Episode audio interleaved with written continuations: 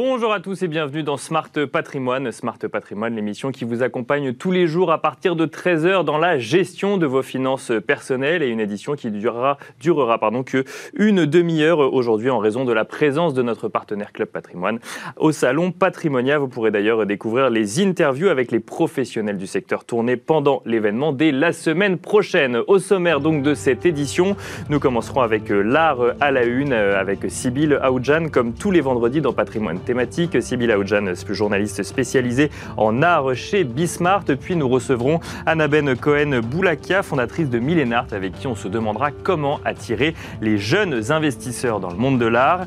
Et puis dans Enjeu patrimoine, nous changerons radicalement de sujet. Nous regarderons les différentes façons de transmettre son entreprise, avec notamment un focus sur le pacte d'Utreil. Un focus que nous ferons avec Pierre-Elliott Blum, avocat fiscaliste au cabinet Stellin et associé avocat. Smart Patrimoine, c'est parti. Patrimoine thématique comme tous les vendredis consacrés au monde de l'art et nous avons euh, pour cela le plaisir de retrouver Sybille Aoudjan, journaliste spécialisée sur ces questions d'art au sein de la rédaction de Bismart. Bonjour Sybille. Bonjour Nicolas. Bienvenue sur ce plateau. Alors que s'est-il passé cette semaine dans le monde de l'art Sybille alors Nicolas, nous sommes le 1er octobre Octobre, c'est l'un des mois les plus importants pour le monde de l'art contemporain à Paris. C'est le mois de la FIAC. Alors cette année, c'est la 47e édition qui aura lieu dans le Grand Palais éphémère sur le Champ de Mars. Et la FIAC a présenté euh, cette semaine la programmation culturelle du parcours hors les murs. Donc bien sûr, une vingtaine d'œuvres dans le jardin des Tuileries. On retrouvera les artistes Eric Fischel, Angelica Marcoul, Marinella Senatore. Mais l'œuvre phare, c'est l'œuvre Place Vendôme, une place un mobile monumental d'Alexander Qui s'appelle Flying Dragon, qui a été conçu en 1975. Et puis pour la cinquième édition, Parade for FIAC aura lieu au Centre Pompidou. Parade for FIAC, c'est dédié au dialogue entre les arts et donc il y aura une œuvre qui s'appelle Freeway Dance de la danseuse japonaise Ayaka Nakama et puis la projection de Panorama de Gérard et Kelly. Bien sûr, ça on, le savait déjà, la, boîte Vachkiri de l'artiste allemande Rosemary Trockel sera la huitième édition de cette boîte collector avec un motif inédit, un motif très graphique. Alors avec 5 euros la boîte, c'est sûrement une des œuvres les moins chères de toute la foire. Et puis euh, toutes, euh, toutes, ces œuvres d'art, ce sera une sélection en ligne et puis on pourra visualiser tout cela avec une fonction online viewing rooms pour accéder à cette foire numérique. alors justement, le numérique, le numérique qui gagne du terrain, euh, Sybille, dans le monde de l'art tout à fait. Alors, on parle beaucoup, bien sûr, des non-fungible tokens, ces NFT, mais aussi, je voulais vous parler de ces metaverses qui permettent de faire rentrer le monde de l'art dans une autre dimension. Alors qu'est-ce que c'est les metaverses C'est un monde 3D, presque un jeu vidéo, un site internet immersif qui permet de se balader, alors soit via son ordinateur, mais encore mieux si on a un casque de réalité virtuelle. Alors en ce moment, par exemple, à la galerie Schwab, Beaubourg, il y a une exposition qui a à la fois lieu en réel, mais aussi dans ce monde, le metaverse.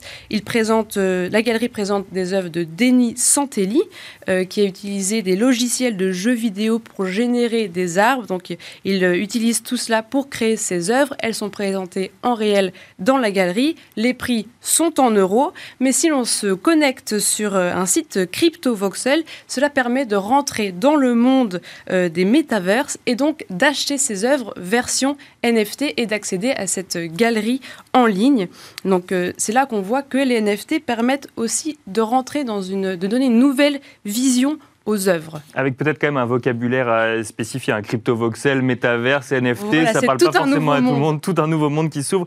Quelle est l'utilité, Sybille, d'avoir une œuvre d'art euh, numérique?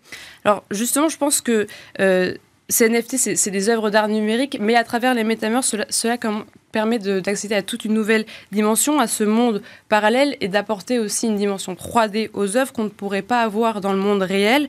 Et en ce moment, chez Sotheby's, a lieu une vente qui est intéressante. Elle s'appelle euh, Machine Hallucinations Space Metaverse. Ce sont des œuvres de Refik Anadol. Lui, il a utilisé euh, de, de 2 millions d'images brutes, de photographies de l'espace qui ont été prises par des satellites et il les met en scène, il fait des installations immersives dans un univers dans lequel on peut voyager, vous voyez les images, on peut rentrer dedans, donc c'est assez difficile en fait de recréer cela chez soi, et donc on voit mieux pourquoi un monde virtuel pourrait permettre de mettre en avant ce type d'œuvre, et donc là, euh, Sotheby's vend 8 lots estimés entre 60 000 et 600 000 euros pour l'œuvre la plus chère. Et alors, euh, c'est fini pour le numérique, maintenant on va parler d'une décision de justice, une décision de justice qui concerne Sotheby's, Sibyl. Sotheby's à nouveau, en fait, la Cour suprême de l'État de New York continue les poursuites à l'encontre de Sotheby's dans une affaire de fraude fiscale. La Cour suprême a rejeté la tentative de Sotheby's de classer l'affaire. Alors, la maison de vente est poursuivie et soupçonnée d'avoir aidé un collectionneur à échapper à une taxe sur 27 millions de dollars d'œuvres d'art. Le procureur général affirme que la maison de vente a créé et utilisé des certificats d'exonération fiscale afin d'esquiver les paiements. Alors bien sûr, Sotheby's a répondu nous sommes respectueusement en désaccord avec la décision et continuerons de contester vigoureusement les allégations dans cette affaire que nous jugeons sans fondement. Affaire à suivre donc. C'est toujours important d'être respectueusement en désaccord. Hein. Merci beaucoup, Sybille euh, Aoudjan. Et on va à présent se poser la question euh, comment attirer les jeunes investisseurs dans le monde de l'art, toujours hein, évidemment. Et on va se poser cette question avec Annabelle Cohen-Boulakia, fondatrice de Millenart. Bonjour, Annabelle Cohen-Boulakia. Bonjour. Bienvenue sur ce euh, plateau. Comment attirer les jeunes investisseurs? C'est une thématique qui va nous animer pendant une dizaine de minutes. Alors, déjà, on va faire un petit peu, des, un petit peu de définition dans le monde de l'art, ou en tout cas euh, chez Millenart, on ne parle pas de jeunes investisseurs, on parle de millennials, et ce par opposition aux boomers. À quel moment on est millennials et à quel moment on est boomer Exactement. Alors, on peut considérer en fait un millennials, une personne qui est née au début des années 80 jusqu'à la fin des années 90, contrairement à un boomer qui lui est né plus après les années 50. Euh, et il y a une vraie différence de comportement entre les deux, entre ces, euh, ces deux catégories d'âge? Oui, je pense qu'on peut voir qu'il y a une vraie différence de comportement. Par exemple, les collectionneurs boomers euh, vont plus aller se diriger finalement vers des, des galeries, les blue chip galleries, donc la galerie Perrotin peut-être, la galerie Gagosian, des galeries qui ont un vrai label certifié en fait et qui certifie, ce label certifie la cote des artistes. D'accord. et donc du coup pour un acheteur boomer, il va plus se diriger vers des vraies galeries euh, qui ont une réelle cote euh, sur le marché de l'art, alors que les millennials, donc très présents sur le digital, comme on a pu le voir pendant la crise du coronavirus, euh, vont eux se diriger, lorsqu'ils consomment en physique, vers des jeunes galeries. Ils aiment le contact en fait avec le galeriste, ils aiment la transparence à travers l'artiste, tout ce qui est autour de la, du sens en fait d'une œuvre d'art. ils aiment qu'on leur explique finalement qu'est-ce qu'il y a derrière une œuvre d'art et pourquoi l'artiste a-t-il créé cette œuvre et pas une autre. Et pourquoi vous avez ressenti le besoin de créer euh, le Millennium Club, de les fédérer? Alors, tout d'abord, j'ai fait, euh, je pense, un double constat. Donc, euh, de la part, par rapport aux, aux, jeunes artistes, je me suis rendu compte qu'il y avait très peu, en fait, finalement, de galeries euh, qui se consacraient uniquement aux jeunes artistes tout juste diplômés d'école d'art, donc par exemple comme les Beaux-Arts.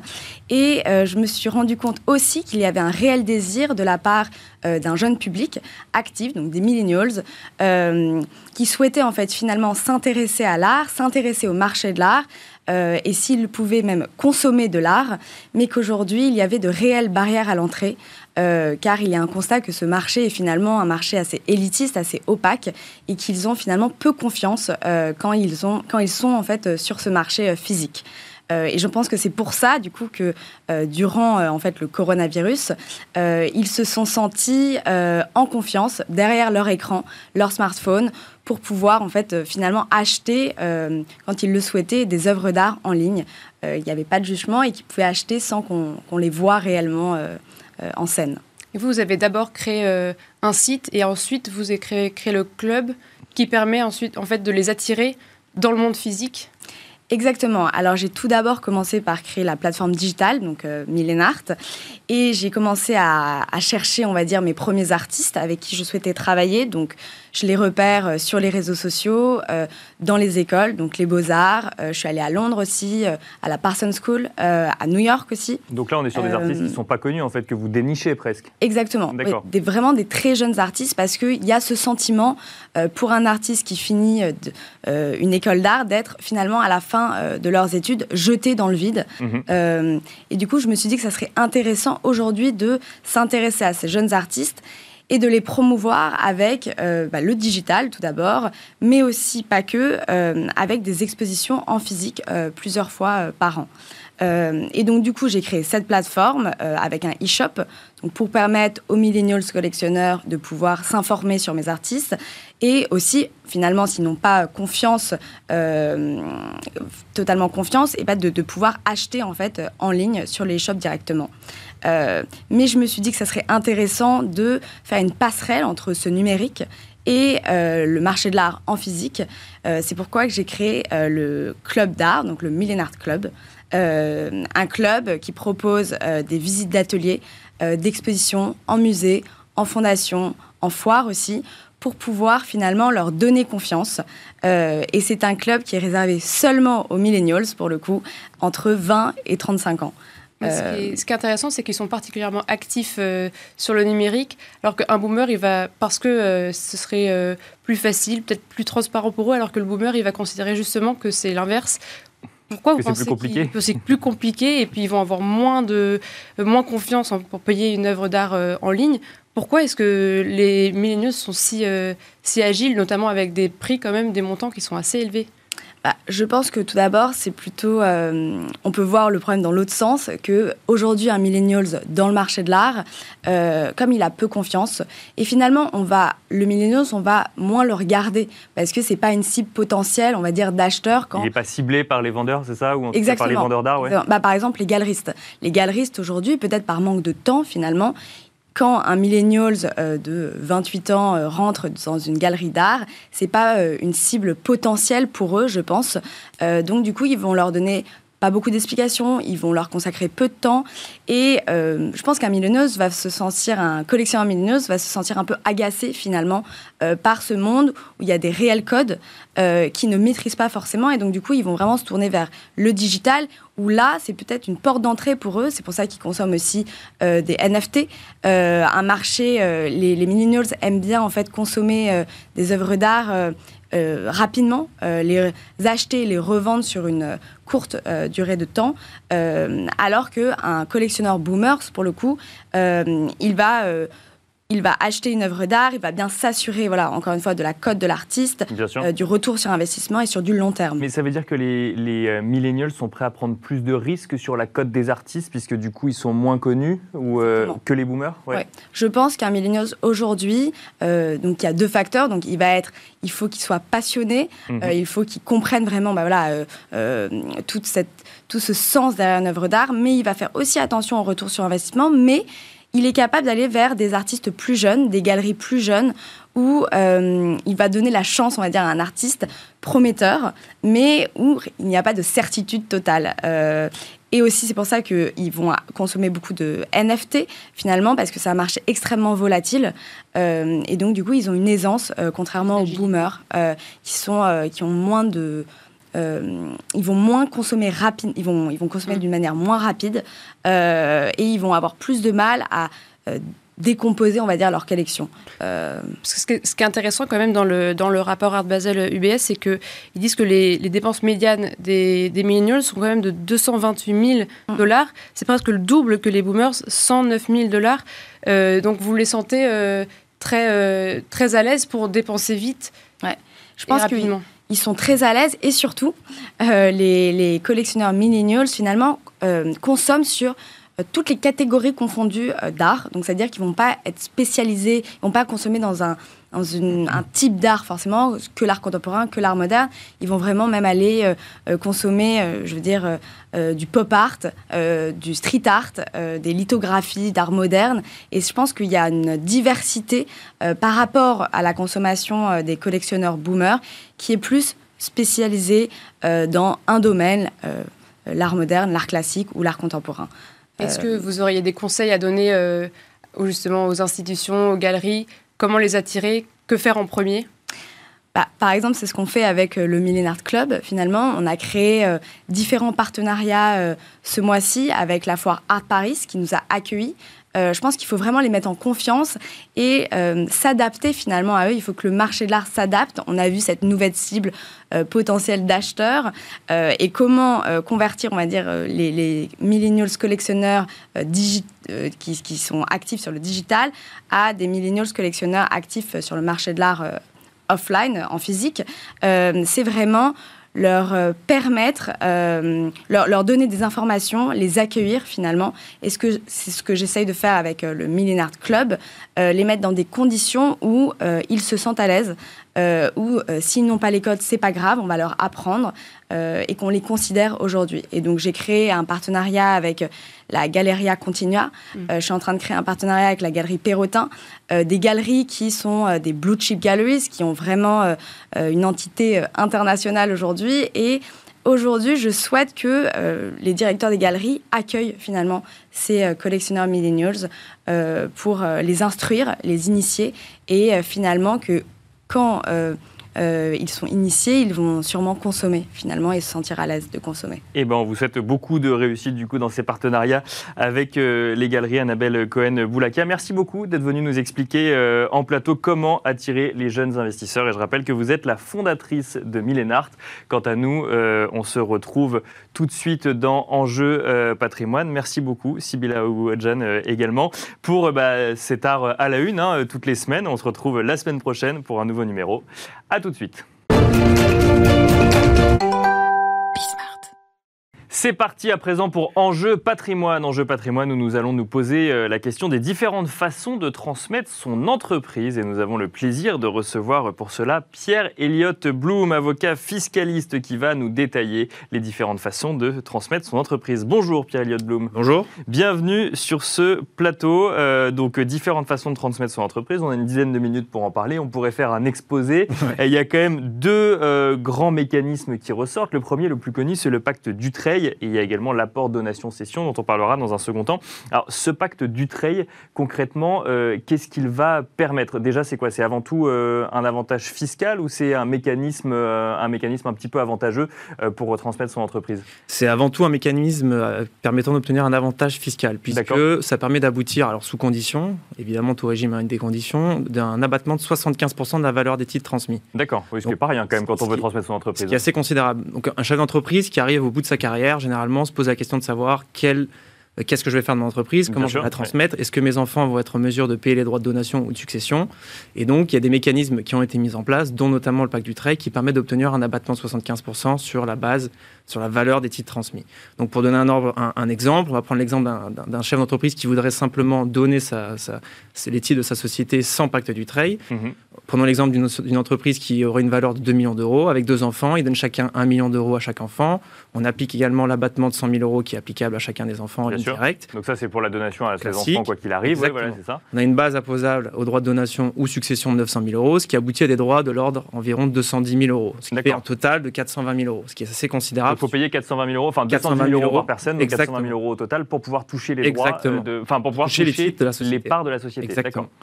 En revanche, si euh, on applique le pacte du trade, donc on mhm. part sur le même exemple, 1 million chacun. On applique l'abattement de 75%, donc on ne part pas sur une base de 900 000, enfin de 1 million, mais sur une base de 250 000 euros. D'accord. On applique de nouveau l'abattement de 100 000 euros, donc on est sur une base imposable de 150 000 euros par enfant, ce qui aboutit à des droits de l'ordre de 28 000 euros chacun. D'accord. Et donc là, en fait, c'est un mécanisme qui a été mis en place. Pourquoi? Parce qu'il y avait trop d'entreprises qui n'étaient pas reprises ou qui étaient arrêtées, qui étaient trop dépendantes du dirigeant en question. Et euh, même s'il y avait des enfants qui étaient prêts à reprendre l'entreprise, euh, bah, le, simple fait de la transmettre rendait compliqué la continuité de l'entreprise, c'est ça? Exactement. L'idée, c'est de favoriser la transmission d'une entreprise entre des différentes générations, parce qu'on se rend compte d'un point de vue purement économique, que des entreprises qui sont transmises à des générations futures, on a une vision qui est plus long-termiste, avec euh, une volonté de vraiment de, pérenniser la société. Bien sûr, et de... voire même de la développer. Exactement, on a de la des grandes entreprises, des grandes histoires entrepreneuriales qui ont commencé comme ça, bien sûr. Exactement. Et donc ça permet à un enfant ou des enfants ou à des héritiers en cas de décès de récupérer la société en payant des droits qui sont quand même limités par rapport à une situation sans pacte du trade et de pouvoir continuer l'activité familiale. Là, on parle de transmission, euh, c'est forcément un héritier. C'est pas une cession d'entreprise. non, non, non, là on parle vraiment, c'est donation. Donc ça s'applique soit au droit de donation, soit au mhm. droit de succession. Donc, euh, et alors, est-ce qu'il y a des conditions à respecter lorsque euh, l'on est euh, enfant et qu'on récupère, du coup, qu'on se voit donner une partie de, la société, voire la totalité? Alors oui, il y a des conditions. Déjà, il y a des conditions qui, sont, qui, ont, attrait à la, à la société. C'est des conditions qui posent pas réellement de problème en pratique, mais il faut que ça soit une entreprise ou une entreprise individuelle, peu importe qu'elle soit soumise à l'impôt sur le revenu ou, à l'impôt sur les Donc, sociétés. tous les statuts de société, il n'y a pas de... Exactement. Il faut simplement qu'elle ait une activité économique. Donc, ça une, économie, une, activité industrielle, euh, artisanale, commerciale, libérale, agricole, Bien sûr. mais pas une activité patrimoniale. D'accord. Ça a été depuis peu... Euh, ça ne peut pas être une société d'investissement, par exemple Non. Euh, non, d'accord. Il faut que ça soit une activité qui est une activité économique. En revanche, le dispositif a été ouvert depuis quelques années aux sociétés holding, mais holding animatrices, c'est-à-dire qu'elles ont un rôle de direction, qu'elles rendent des services annexes aux sociétés qu'elle contrôle. Donc potentiellement un service comptabilité ou autre, parce qu'il y a plusieurs sociétés euh, en dessous qui dépendent de la holding. Ça ne marche pas pour une SCI du coup? Ça marche, bah, Une SCI qui aurait simplement euh, dans son actif un immeuble, ça ne fonctionne pas. D'accord, donc c'est vraiment pour une société qui a une activité euh, commerciale. Donc ça c'est la condition, il faut qu'il y ait une activité commerciale. Et ensuite il y a d'autres conditions, ça veut dire qu'il faut que prendre la direction de l'entreprise par exemple, continuer à la faire fonctionner? Ensuite il y a une chronologie à respecter en quatre étapes. La première étape c'est un engagement collectif. le dirigeant qui va signer, donc c'est un associé ou des associés, vont ou va signer euh, un engagement collectif de conservation des titres pendant une durée de deux ans. D'accord, donc pendant deux ans, il doit rester propriétaire de l'entreprise. Il doit rester propriétaire, il doit même avoir normalement un, rôle de direction. D'accord. Ou euh, son activité principale si c'est une entreprise individuelle. À l'issue de cette période de deux ans, ou même pendant cette période de deux ans, arrive la deuxième étape qui est la période de transmission. L'acte de donation ou le décès, mais bon, généralement c'est plutôt l'acte de donation. Troisième étape ensuite, c'est l'engagement individuel de conservation des titres, qui est de 4 mhm. ans. C'est l'héritier ou le donataire, donc le bénéficiaire du don, qui s'engage pendant 4 ans à conserver les titres. Et ensuite, dans cette période de 4 ans, il faut que un des membres, une des personnes qui ait signé le pacte euh, continue d'exercer un rôle de direction ou l'activité principale dans la société. Donc, si vous voulez, il y a quatre étapes. Un engagement collectif de 2 ans, la signature de l'acte de transmission, un, engagement individuel de conservation et, le, si vous voulez, l'exercice d'un rôle de direction. Ça veut dire que si je comprends bien, il est plus difficile d'utiliser ce pacte du trade si jamais je veux euh, céder une partie de l'entreprise, non pas transmettre, mais céder une partie de l'entreprise euh, au numéro 2 par exemple, mais utiliser le pacte du trade pour en donner une partie à mes enfants. C'est-à-dire que l'enfant devra quand même avoir un rôle majeur, voire de direction au sein de l'entreprise transmise. Alors, le rôle de direction peut être exercé par le, par donataire. Hein. Euh, c'est un rôle de direction, il peut l'exercer pendant l'engagement collectif et pendant l'engagement individuel c'est possible. Simplement, oui, si l'objectif c'est de céder l'entreprise, euh, il faut s'y prendre bien en amont parce qu'on a quand même un, délai qui est minimum de 6 ans à respecter euh, pour, ne pas que le, mécanisme du, du, trade soit remis en cause. Et ça veut dire qu'au bout de 6 ans, euh, l'enfant peut céder ses parts pour le coup Exactement. Au bout de 6 ans, il aura bénéficié finalement de 75%, euh, enfin de l'abattement de, 75% sur la valeur finalement des parts qu'il aura reçues et ensuite il pourra les céder. S'il y a une plus-value sur ces parts, euh, ça se passe comment? Bah, C'est une plus-value qui est la plus-value classique, euh, flat tax, taux de 30%, avec le cas échéant 3% ou 4% de CEHR selon, les, selon le, le prix de cession, enfin la plus-value. Et alors, bon, là, on donne des exemples. Effectivement, il y a plein de cas euh, différents. Là, on parle d'un, deux, trois, mettons, euh, quatre enfants. On cède, euh, on cède une entreprise, mais on a déjà cédé. On peut, enfin, on peut, on peut céder, par exemple, des parts à différents moments de vie. Est-ce que là, le pacte du trade peut s'appliquer plusieurs fois ou ça s'applique qu'une seule fois? Alors, non, non, c'est-à-dire que tant qu'on a encore des... des, En fait, le point important, c'est que pour, pour céder des titres de pacte du trade, il faut que l'engagement collectif porte sur une partie assez conséquente. D'accord, donc ça, ça va être un... Voilà, ça 34%, 34 des droits de vote ou 17% des droits financiers. Donc si vous voulez, vous pouvez céder au début de votre carrière, vous pouvez céder un peu plus tard. Il faut simplement que vous puissiez, dans votre engagement collectif, prendre l'engagement de conserver à minima euh, cette proportion-là du capital de la société. Et alors, euh, pourquoi on a rajouté les holdings? C'est parce que ça permettait de transmettre des entreprises qui avaient bien fonctionné, qui étaient gérées par une holding, plutôt que de le faire par société à chaque fois, c'est ça? C'est ça. L'objectif, voilà, c'est de, favoriser la transmission. il y a des niveaux d'interposition, et donc ça permet à des sociétés holding de céder une participation euh, dans des sociétés euh, qu'elles auraient en dessous, donc qu'elles détiendraient. Alors il y a un autre euh, mécanisme, si on a tout dit sur le, sur le pacte du trade, il y a pas de, on n'a rien oublié de... Non, mais on n'a rien oublié d'essentiel. De, on n'a rien oublié d'essentiel. Alors il y a un autre mécanisme qui est l'apport en, donation-cession. Alors là, on connaît, on connaît l'apport cession, on en a parlé dans cette émission. Qu'est-ce que c'est que l'apport en donation-cession Alors c'est surtout, c'est pas l'apport en donation-cession, c'est la donation-cession. La donation-cession, d'accord. Donc l'idée, c'est de purger la plus-value, un peu comme dans l'idée de l'apport cession, puisqu'on va faire une donation. Et ensuite, le bénéficiaire du don va céder.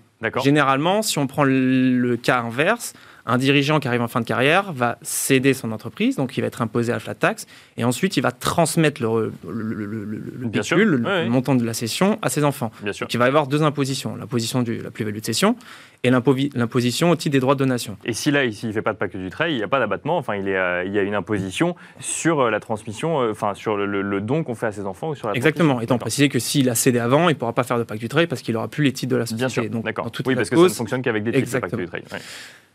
À l'inverse, si on inverse le, processus, c'est-à-dire que le chef d'entreprise donne les titres, mhm. il va être imposé uniquement, la donation va être taxée, donc selon le barème classique, mais ensuite, au moment de la cession, euh, postérieure par les enfants, comme les droits de donation euh, auront augmenté la valeur d'acquisition euh, pour les concernant, puisque eux auront acquis les titres de la société au, montant, enfin, au niveau du montant des droits de donation, la plus-value va être neutre, puisqu'on va céder au même montant qu'on aura reçu, à la même valeur qu'on a reçu. J'ai un titre qui vaut 100, je le donne à mes enfants, il vaut toujours 100. donc en fait, euh, moi, et moi, je le, et, l'enfant le vend euh, deux mois après, trois mois après, ça vaut toujours 100 comme le prix de cession est équivalent au prix d'acquisition, il n'y a, pas, de plus-value. donc, si vous voulez, ça permet d'effacer une, une, imposition. D'accord, ça permet d'effacer. Ah oui, d'accord, je comprends. Ça permet d'effacer une imposition parce que ce serait une imposition sur la plus-value. Exactement, et donc, mais qui n'aurait pas de plus-value. Qui n'a plus lieu. Euh, c'est là pareil, il y a des conditions à respecter. Ça veut dire que faut que ce soit quoi l'intégralité du capital ou alors euh, on peut en garder une partie et n'en céder qu'une partie à ses enfants en utilisant ce mécanisme précis? On peut on peut céder une partie. Alors bon, généralement on cède tout, on n'est pas obligé de tout donner. On fait euh, voilà un petit peu comme le, dirigeant le souhaite. Simplement, encore une fois, il y a une chronologie à respecter. Chronologie parce que c'est des mécanismes qui peuvent générer des abus. Mhm. L'administration fiscale est assez encline à vérifier ces abus, à les contrôler et à les redresser. Donc, si vous voulez, il faut vraiment que d'une part, la donation soit antérieure à la cession. D'accord. Donc il ne faut absolument pas qu'on euh, ait des propositions de vente ou qu'on mette euh, sur le marché euh, l'entreprise en vente avant que l'acte de donation ait été réalisé. D'accord. On commence par, donner des titres et ensuite on cède l'entreprise. Il faut ensuite, et c'est un, point hyper important, très important, c'est que la donation soit irrévocable. C'est-à-dire qu'il ne faut pas que le donataire, donc le chef d'entreprise, récupère d'une manière ou d'une autre le, prix de cession ultérieur des, par les enfants de la société. Est-ce que c'est un potentiel abus que Est-ce que c'est un potentiel abus où l'administration fiscale considérait que c'était un, un montage fictif dans le seul but d'éluder l'impôt?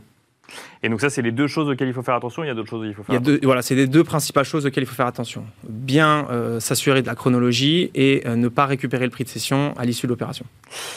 Eh ben, je pense que c'est un peu plus clair sur les différentes façons de transmettre son entreprise. Vous avez euh, un mécanisme favori, vous? Ça dépend vraiment des, euh, des, situations de chacun Ça dépend vraiment des situations. Le pacte du trait va être beaucoup plus axé sur des, entreprises euh, où il y a vraiment une, volonté familiale de continuer la continuité de, l'entreprise, de l'activité. Le, cas de, la, de la donation avant session, c'est vraiment si un enfant, par exemple, a un autre projet, a besoin d'argent, euh, et ne veut pas continuer euh, l'activité de l'entreprise. Merci beaucoup euh, Pierre Elliott Blum d'être venu, nous expliquer avec beaucoup de pédagogie du coup les différentes façons de transmettre son entreprise. Je rappelle que vous êtes avocat fiscaliste et c'est déjà la fin de cette émission de Smart Patrimoine. On remercie Romain et Ulysse à la réalisation, on remercie Amanda au son et on remercie Pauline de nous avoir aidé à préparer cette émission de Smart Patrimoine. Smart Patrimoine que vous retrouverez lundi à partir de 13h et lundi, nous repassons sur un format d'une heure d'émission.